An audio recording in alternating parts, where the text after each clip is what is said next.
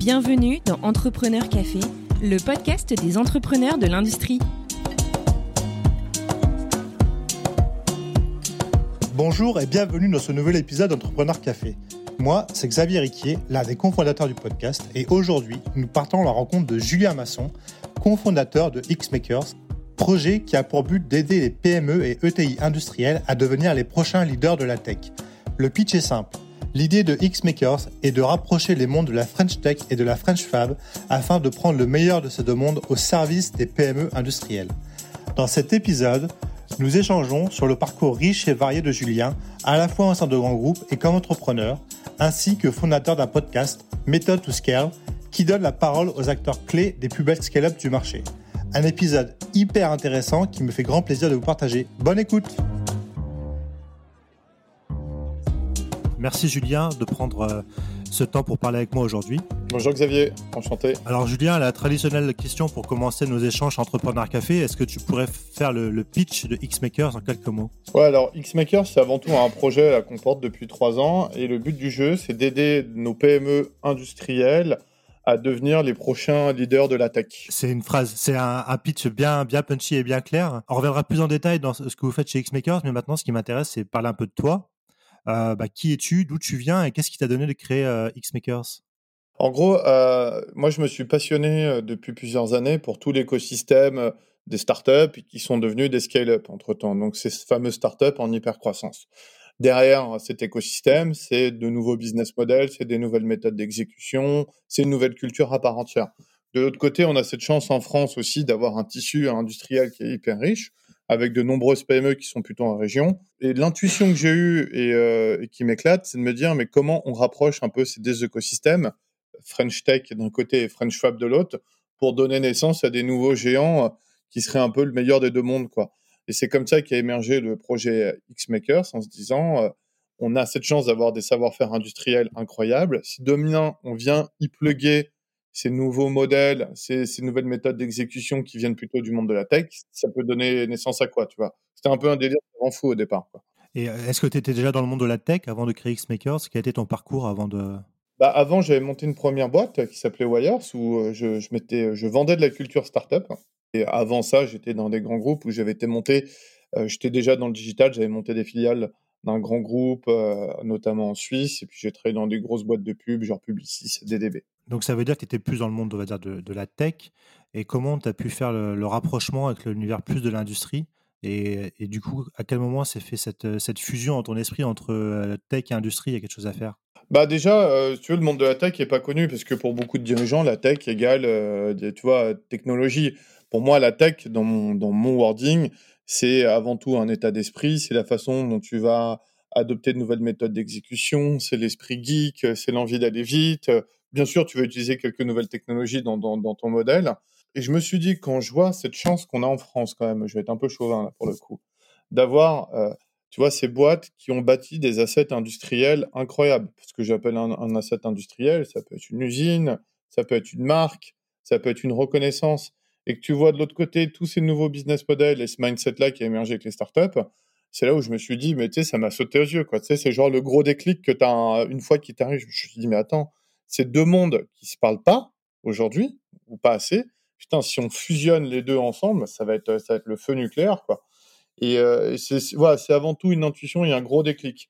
Mais ce déclic, il est arrivé parce que j'ai passé des années à graviter dans ce monde-là, à rencontrer, euh, je sais pas, plus d'une centaine d'entrepreneurs euh, du monde startup, à comprendre comment ils ont fait, à rencontrer aussi une, un peu moins, mais des dizaines et des dizaines de dirigeants du monde de PME. Puis au bout d'un moment, tu as, le. Ouais, je n'ai pas d'autres mots, mais c'est vraiment la lumière fut, comme on dit. Quoi. Je me rappelle qu'on a préparé cet entretien, tu m'avais raconté que le, déclic, tu l'avais eu en voiture, c'est ça, en te rendant à ton travail à l'époque? Ouais, exactement. Je, l'ai eu euh, en me rendant à mon boulot un matin. Et euh, tu sais, c'est un truc où tu te dis, putain, ça devient une obsession. Je dis, mais attends, si on, fusionne ces deux mondes, ça va être, ça va être incroyable nos PME, elles ont tellement le potentiel et à fond déjà de la tech, d'ailleurs pour la plupart d'entre elles sans qu'elles s'en rendent compte, de, créer des, nouveaux business models juste euh, incroyables. J'ai une histoire aussi, euh, c'est un ami à moi qui a, repris un groupe familial, euh, je fais une petite dédicace qui s'appelle Massapneu, qui est un groupe qui est dans les Alpes-Maritimes. Et ils ont utilisé tout leur savoir-faire en logistique, leur outil informatique, pour recréer un modèle de plateforme qu'ils ont appelé Avatacar et qui est devenu une super success story. Avatacar, c'est la première plateforme aujourd'hui en, ligne d'entretien de la voiture. Et en 10 ans, euh, c'est devenu le méga relais de croissance euh, du, groupe Massa. Donc du coup, euh, c'est là aussi où je vois ça. Je me dis, mais quand tu utilises des assets historiques de ta boîte et que tu viens plugger ces nouveaux modèles avec ces nouvelles compétences et méthodes d'exécution, tu peux créer des vrais relais de croissance. Et je pense qu'en France, on a besoin de ça. Et, du coup, une fois que tu as eu ce fameux déclic, comment tu t'y es pris pour créer Xmakers? Est-ce que tu t'es entouré de gens euh? Alors, j'ai vraiment euh, voulu euh, penser un modèle d'entreprise radicalement différent. Je voulais pas créer une boîte de conseil ni une agence. Pourtant, c'est l'univers d'où je viens. J'ai eu très tôt l'intuition qu'il fallait qu'on raisonne écosystème. En gros, je me suis dit, d'un côté, on a des dirigeants de, PME, de TI avec leurs assets industriels. de l'autre côté, on a tous ces dirigeants et cofondateurs de startups en hypercroissance, ces fameux scale-up.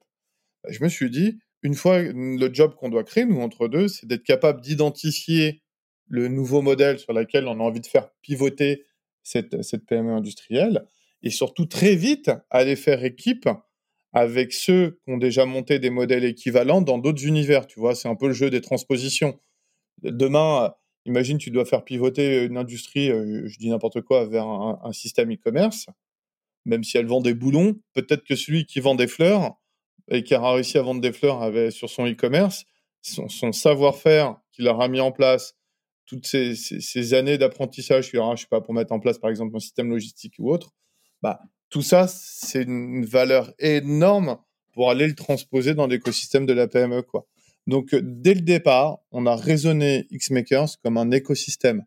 Donc, euh, nous, le gros travail qu'on a dû à faire, c'est comment on crée un métier en interne d'Xmakers pour aller chercher du savoir-faire dans cet écosystème de scale-up, pour le raffiner et le réinjecter dans l'écosystème PME et faire travailler toutes ces équipes entre elles. Donc, ça nous a, on s'est euh, on a bâti un système des opérations, on a bâti une plateforme pour faire tout ça.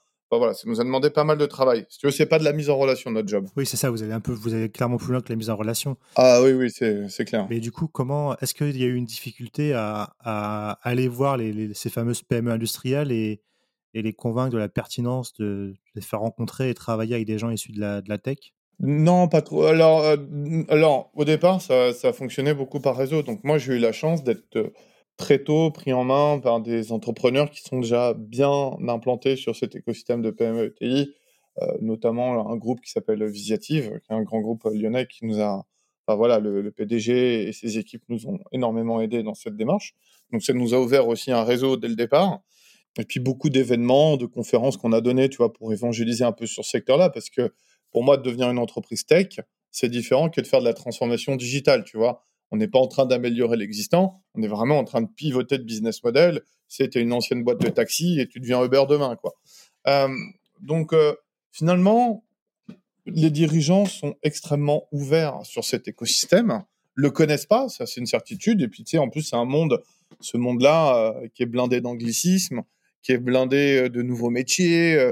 tu parles d'IA, blockchain, gros hacker. Enfin, tu vois, c'est si tu veux, le, vrai, le, vrai, le vrai challenge dans tout ça, ils sont convaincus qu'il faut y aller. C'est pas le débat. Maintenant, c'est comment y aller. Et, le vrai, et le vrai enjeu, c'était comment tu y vas de manière très opérationnelle et avec une démarche d'exécution qui soit très claire. Un, dirigeant de PME est quelqu'un de très pragmatique et très concret, quoi. C'est pas, faut pas l'enfumer. On va pas lui faire, euh, tu vois, des slides à la McKinsey, quoi. J'ai une, question, il y a un truc qui m'a intéressé là, tu, parce, tu parce que moi aussi j'ai un peu la même vision de manière très transparente sur le monde de la tech, bourré d'anglicisme, le terme un peu marketing. Est-ce que tu ne penses pas que ça, nuit un peu à l'image de, la tech, ces, manières de parler, etc., que ça paraît un peu déconnecté de la réalité du terrain pour un, grand nombre de personnes? Il y, a, il y, a, deux choses. Je pense qu'il y a une réalité, c'est que ce monde-là crée les compétences, euh, crée de nouvelles compétences. Il y a des métiers, tu regardes le métier de product designer qui est très peu connu en France c'est devenu un standard dans, tout, euh, dans, les boîtes tech américaines, chez Netflix et compagnie. Donc, ces métiers-là, euh, pourquoi il y a déjà de l'anglicisme? Parce que euh, les boîtes, les startups pensent tout de suite à l'échelle mondiale, d'entrée de jeu, quoi, tu vois. Je pense que de nombreux de ces nouvelles compétences ou de ces nouvelles méthodes d'exécution sont assez récentes et deviennent des standards demain. Maintenant, il ne faut pas non plus tomber dans le cliché. tu es un peu à la Jean-Claude Van Damme Ou je sais pas, il y avait une vidéo assez drôle là qui passait à un moment donné où tu avais un, un, humoriste qui parodiait un peu cet écosystème startup. Oui, je l'ai vu, je l'ai vu, oui. oui. Elle, est très cool et très bien faite. Il faut pas non plus que ça tombe dans les clichés. Mais il y a quand même une réalité sur certains métiers. gros hacker, bah, c'est devenu un vrai métier. Product designer, product owner, euh, CTO, tous ces nouveaux métiers ont quand même émergé dans cet écosystème de, tech et sont devenus des standards. Donc ouais, faut juste faire attention entre le côté un peu euh, cliché et qui sait qu'il y en a putain dans cet écosystème et le côté entrepreneur qui a la tête sur les épaules aussi bien qu'un patron de PME mais qui a besoin de ces nouvelles compétences en interne. Mm. Et il faut les maîtriser et il faut les comprendre. Ouais, c'est trouver un équilibre. Exactement. On a parlé un peu de, la manière dont a été perçu ton projet par les entrepreneurs euh, PME, industrie, etc. Mais du côté des, des experts euh, tech que tu as pu mobiliser pour les, pour les faire rencontrer ces fameuses PME Systématiquement, tu sais, on me pose la question parce que nous, si tu veux, notre job, on a créé un métier qu'on appelle de business designer. C'est à la fois comprendre la fête industrielle de la PME, de comprendre sur quel type de business model on va la faire pivoter. On en a identifié une soixantaine en tout. 30 en B2B, 30 en B2C. Et puis après, aller euh, quelque part solliciter notre écosystème pour dire à un entrepreneur qui est toujours à la tête de sa startup en hyper croissance, donc égal, j'ai zéro temps disponible, à venir bosser avec nous euh, le temps du projet. Ce n'est pas du plein temps, bien entendu. Finalement, leur motivation à tout ce petit monde, elle n'est pas financière, parce que la plupart des gens avec lesquels on, fait équipe, si tu veux, ces entrepreneurs, ont déjà peut-être pour certains revendu des boîtes ou ils sont déjà, tu vois, assez successful, quoi la, vraie motivation, je pense qu'ils ont une vraie passion, déjà, un, pour l'entrepreneuriat, ça va de soi, et deux, pour cet écosystème industriel de PME qu'ils ne connaissent pas pour la plupart d'entre eux, mais qui se disent, non, mais c'est sûr qu'il y a un truc à faire, à, tu veux, à bosser, à faire équipe avec ces dirigeants de PME, pour eux les aider à faire un pivot dans ce monde de la tech, et puis nous aussi, peut-être par la même occasion, à prendre certaines de leurs compétences pour les transposer dans notre écosystème à nous. Quoi. Donc, euh, c'est vraiment des rencontres humaines. Nous, d'ailleurs, quand on a un projet qui commence, euh, la première étape, c'est on va faire une immersion dans, la PME pour comprendre son asset industriel. Après, on réfléchit à un plan d'action. est-ce que c'est est -ce c'est vous qui contactez les PME ou c'est eux qui vous contactent ou c'est un peu les deux? Aujourd'hui, euh, c'est plutôt le second scénario. On fonctionne énormément par réseau. C'est important parce que je pense pas qu'on vend un, un, produit standard, si tu veux. La plupart d'ailleurs des dirigeants de PME avec lesquels on, fait équipe euh, sont des boîtes qui se portent très bien, si tu veux, financièrement parlant. C'est juste on travaille avec des gens qui euh, on, leur crée, si tu veux, leur, leur nouvelle ambition, un nouveau bébé dans, cet écosystème digital. Je vois ça plutôt comme ça. Donc on fait émerger, on, leur met une, nouvelle ambition sous les yeux, on crée ce nouveau projet qui peut se traduire d'ailleurs chez eux, j'en suis intimement convaincu, par la création quasiment d'une start-up interne. Euh, et du coup, euh, ce que je disais, c'est que une fois qu'on a fait cette immersion, qu'on a compris l'asset, et qu'on a un peu brainstormé notre côté pour se dire, tiens, par rapport à ce qu'on a vu, on pourrait l'emmener vers tel type de business model, on va solliciter notre écosystème d'entrepreneurs, et souvent, même avant qu'on fasse une proposition concrète, on organise une rencontre entre l'entrepreneur côté scale-up et l'entrepreneur, euh, le patron de la PME. Quoi. Et souvent, c'est une, rencontre humaine, c'est un fit qui passe. Non, mais attends, les gars, on a trop envie de bosser ensemble. En plus, l'autre, il a, tu vois, le patron de la scale-up, s'il dit demain, je dois pivoter sur un modèle SaaS, qu'il en a monté un, qu'il a 500 salariés, si tu veux, il est légitime à, raconter un peu l'histoire, quoi, et à partager son savoir-faire.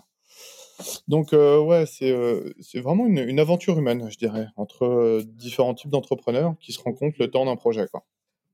Et une fois, du coup, vous avez fait, pour bien comprendre les étapes, une fois que vous avez, les experts tech sont venus dans, l'entreprise, euh, dans la PME, pour comprendre comment ça fonctionne, qu'ils ont, là, ils sont imprégnés de, l'atmosphère, ils ont vu le dirigeant, les équipes, je suppose. Après, c'est quoi la prochaine étape? Ils font des recommandations, c'est ça? Non, ouais, en gros, c'est notre travail. tu veux. Tout le travail qu'on a créé, nous, c'est. Euh, ils n'ont pas le temps, les, les, top gun entrepreneurs côté tech, de, de, produire des choses. Il y a trois grosses étapes dans un projet. Tu as une première étape, appelons un chat un chat, c'est euh, on pitch cette vision du nouveau business model qu'on va avoir pour la boîte. Quoi. C'est comme si on était en train de revoir le dirigeant de la PME. On a bossé bien sûr avec l'entrepreneur et d'autres compétences qu'on a amené à société, et puis on lui pitch euh, la vision de sa PME version startup. C'est comme si je dis tiens, j'ai pris ton modèle, si demain je startupise, ça donne ça quoi. Et on est niveau, euh, tu vois, genre pitch deck investisseur quoi. Donc dedans, tu vas retrouver la proposition de valeur, la solution qui est détaillée, le business plan financier, comment on a envie d'aller sur le marché, les données marché, pourquoi, comment.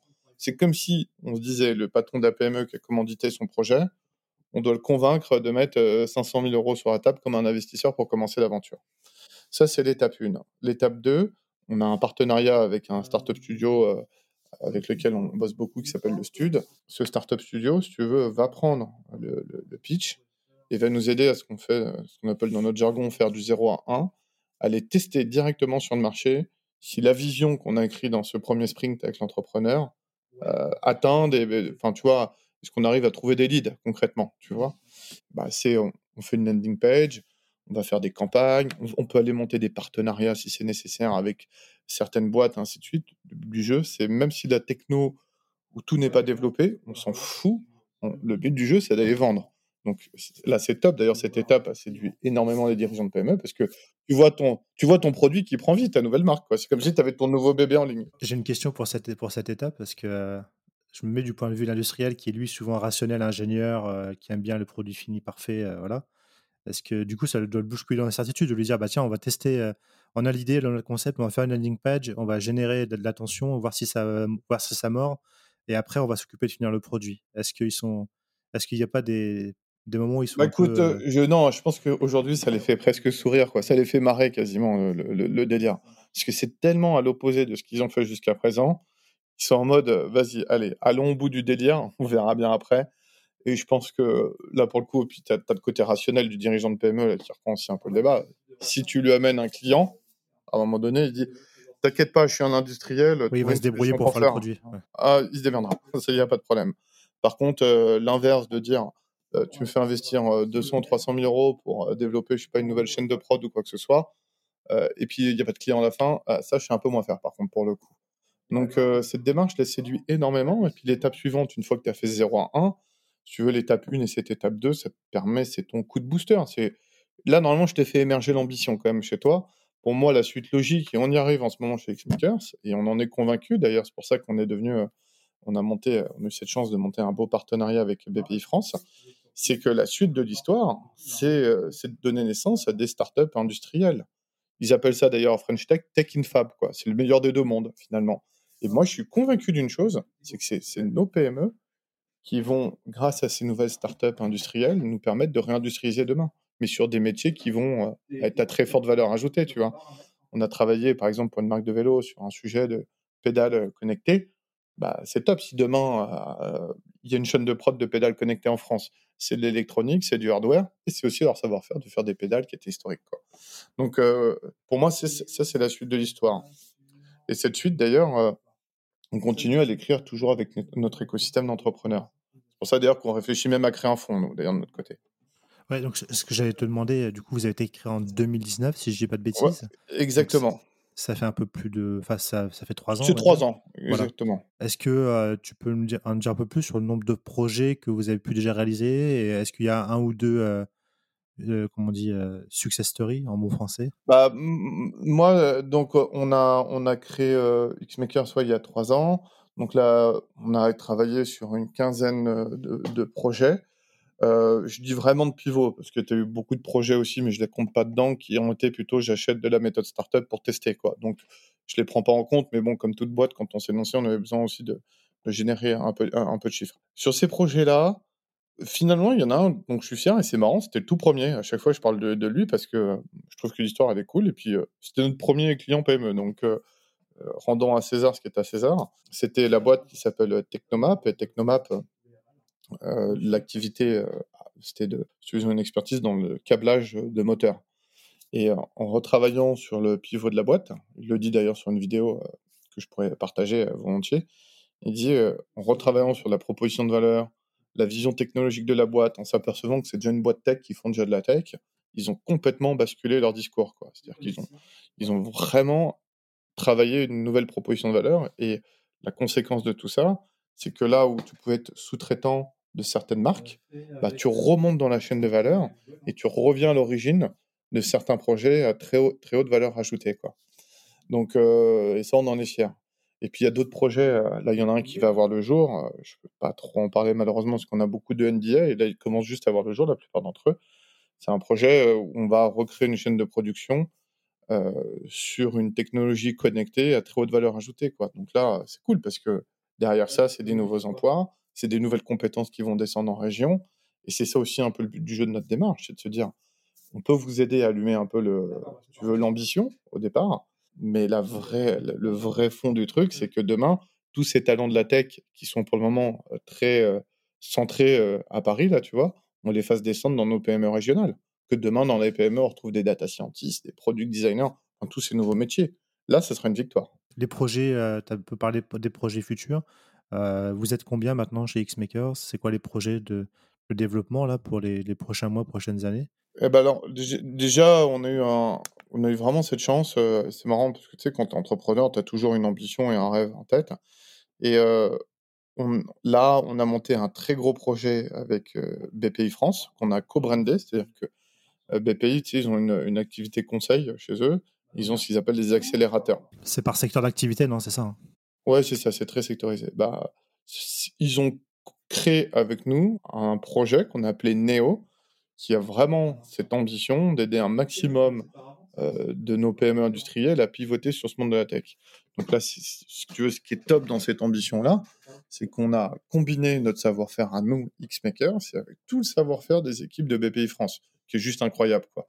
Et puis bon, bah, bien sûr qu'avec euh, leur force de frappe, qui n'est pas la même que la nôtre, ça démultiplie, tu veux, l'impact qu'on peut avoir sur cette mission-là. C'est beaucoup plus large.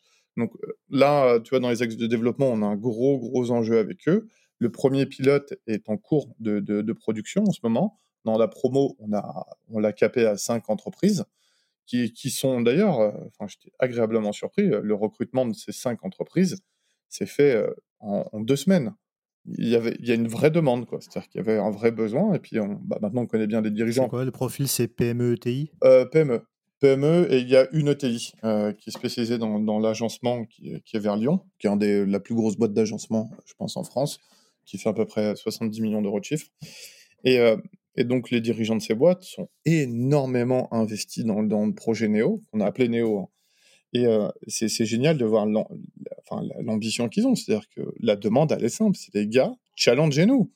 Venez pas juste avec une innovation incrémentale ou quelque chose. Euh, non, venez nous bousculer, proposez-nous des choses nouvelles. On veut pivoter, on veut aller dans ce monde-là. Comment on y va, quoi Donc ça, c'est cool. C'est-à-dire que, en gros, ils nous laissent carte blanche pour aller euh, aller loin, si tu veux, dans, le, dans les schémas de réflexion. Donc là, le projet il est en cours. Donc là, c'est un, pilote hein, qu'on a mis en place avec euh, toutes les équipes de, chez eux. Mais si ce pilote est concluant, si tu veux, on va démultiplier ce, ce, projet Néo à très grande échelle. Donc ça, c'est top. Il y a un des gros challenges pour nous, c'est, euh, je pense que là, il va y avoir un trou dans la raquette et là, on doit le combler.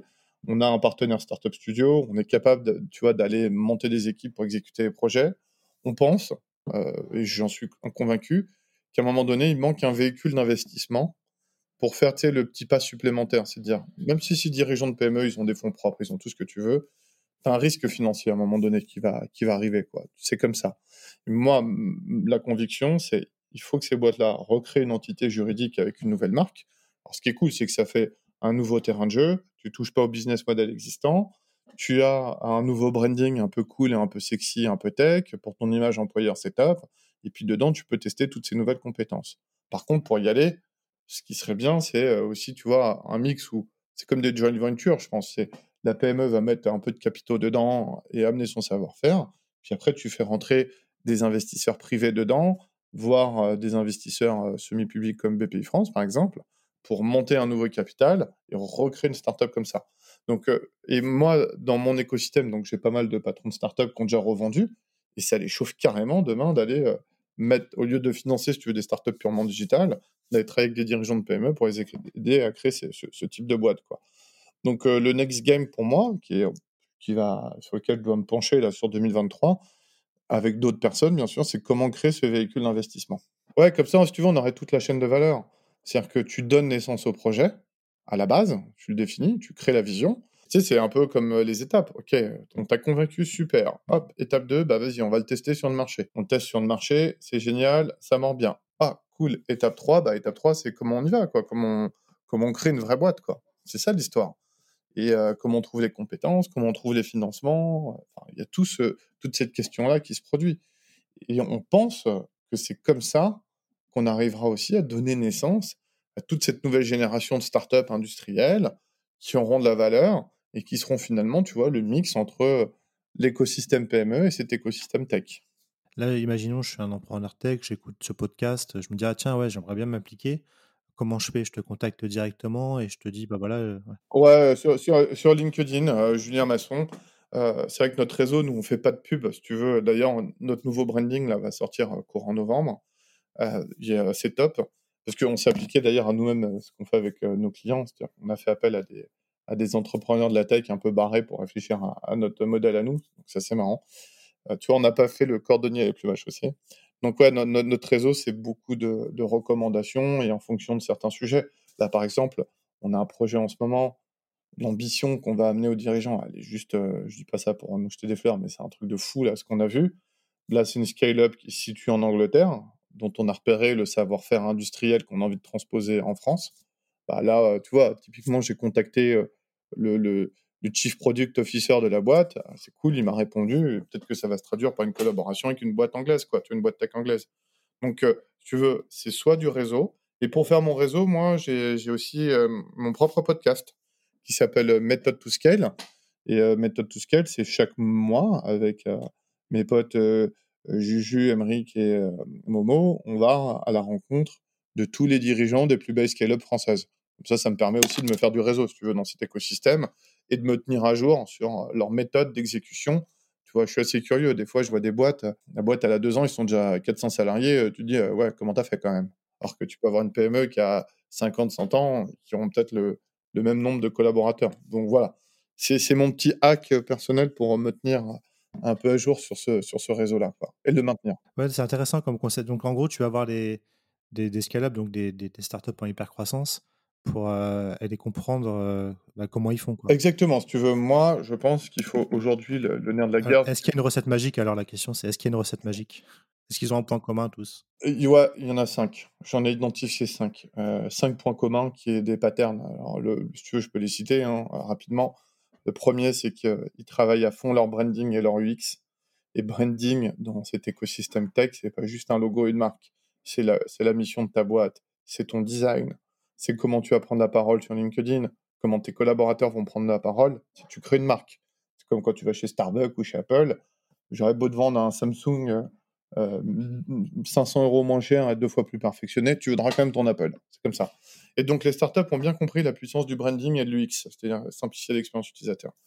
Premier élément. Deuxième élément, c'est des boîtes qui sont dans une logique, à raisonne pas client-collaborateur, à raisonne communauté on engage une communauté autour de sa marque. Et ça, ça change complètement le mindset. Moi, moi je raisonne comme ça.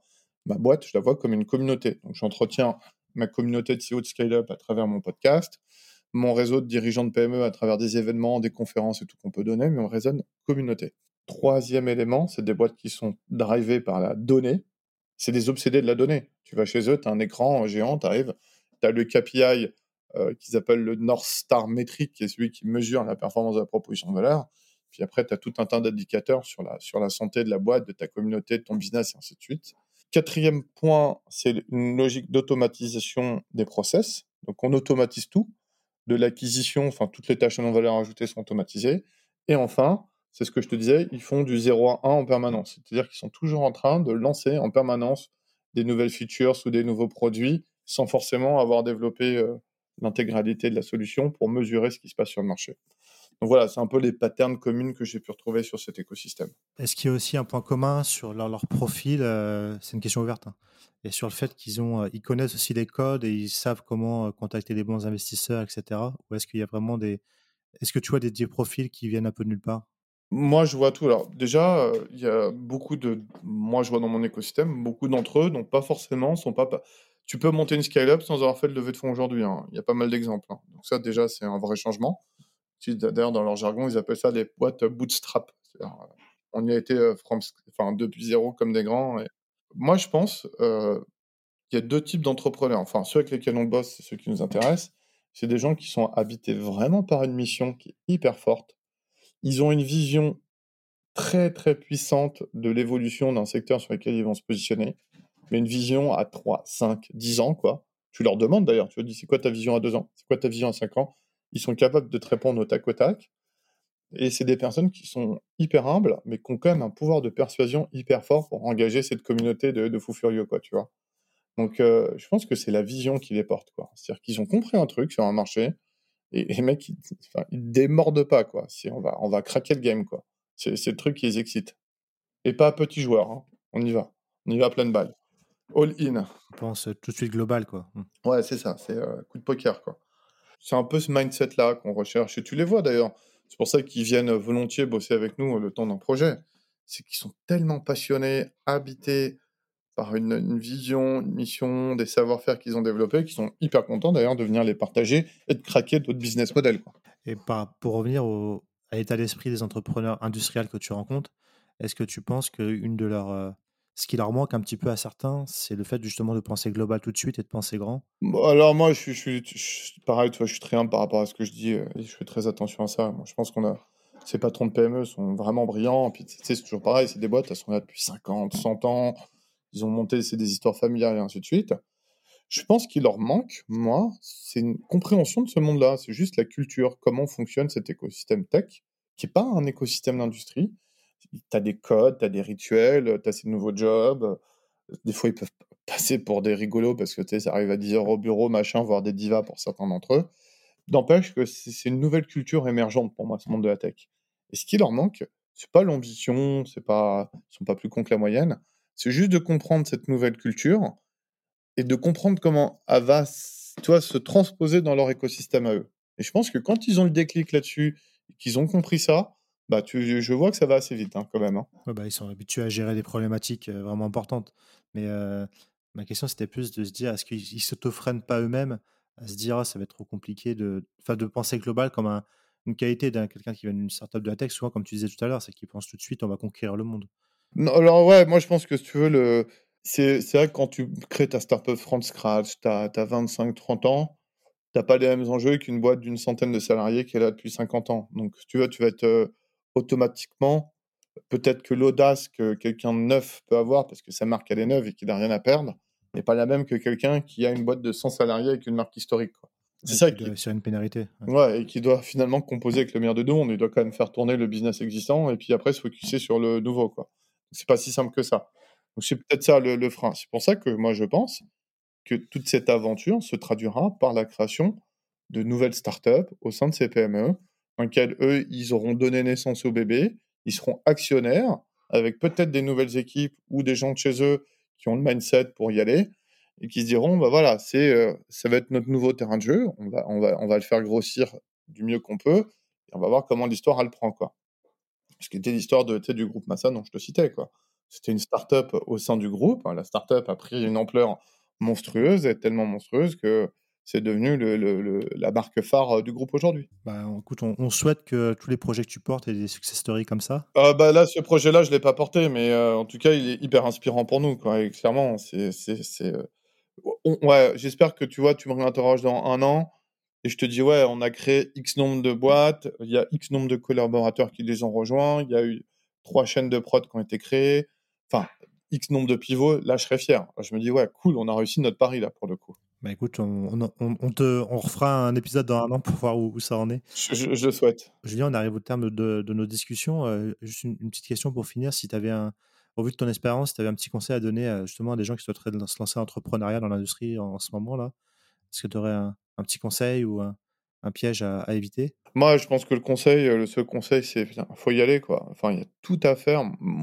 Moi, j'ai visité plein de PME là dernièrement plein de boîtes tech que je rencontre à longueur de journée. Je me dis, il y a tellement d'opportunités, tellement de choses à faire qu'il faut y aller. Maintenant, le conseil que je donne, c'est euh, commencer par un peu cette stratégie d'aller vendre avant d'avoir construit. Au moins, c'est très pragmatique. Quand tu commences à vendre, même si tu n'as pas développé ta solution, bah, tu commences à, à, séduire et à séduire des investisseurs, des gens pour lesquels y aller.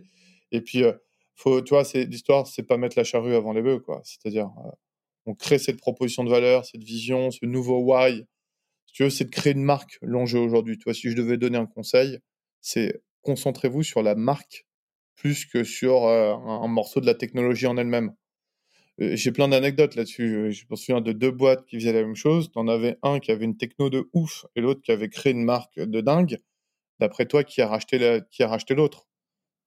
Vois, la, marque de dingue a racheté la technologie. Bien sûr, c'est toujours, toujours comme ça. Quoi. Donc, le branding, la marque est un sujet qui est complètement négligé, ça par contre en France, comme le design, je trouve, c'est dommage. Les Américains, pour le coup, ils ont bien compris ce petit jeu-là. Et voilà, le challenge numéro un que je donnerais, c'est de, de, créer une marque. Et puis, si tes auditeurs, ça les intéresse, moi, on a, référencé sur des matrices tous ces nouveaux business models. On a fait des, papiers sur c'est quoi, toi, ces caractéristiques communes ou des, des, petits papiers sur le branding ainsi de suite. Donc, bah, tu leur dis hein, qu'ils n'hésitent pas à m'écrire via LinkedIn. Et moi, je peux leur communiquer ça avec grand plaisir, en tout cas. Bah, ils l'écouteront. De toute façon, tu seras tagué sur tous nos, supports de communication. Donc, ils auront ton, ton profil LinkedIn euh, directement. Merci beaucoup, Julien, euh, d'avoir passé ce moment avec moi. Bah, merci à toi, Xavier. C'était top. Et puis, euh, je te dis bravo pour ton podcast et de faire la promotion de nos PME parce que malheureusement, je trouve que c'était toujours un peu en termes de com les laisser pour compte alors que chaque PME que je visite, je m'éclate et je suis, surpris de voir ce qu'on est capable de faire en France. On est bien d'accord, mais c'est euh, le monde industriel qui sort souvent parfois modeste et parfois trop modeste. Et, euh, ils ont du mal à se mettre en avant. Mais bon, on essaie d'y remédier. Bravo pour ta démarche. Merci beaucoup, Julien.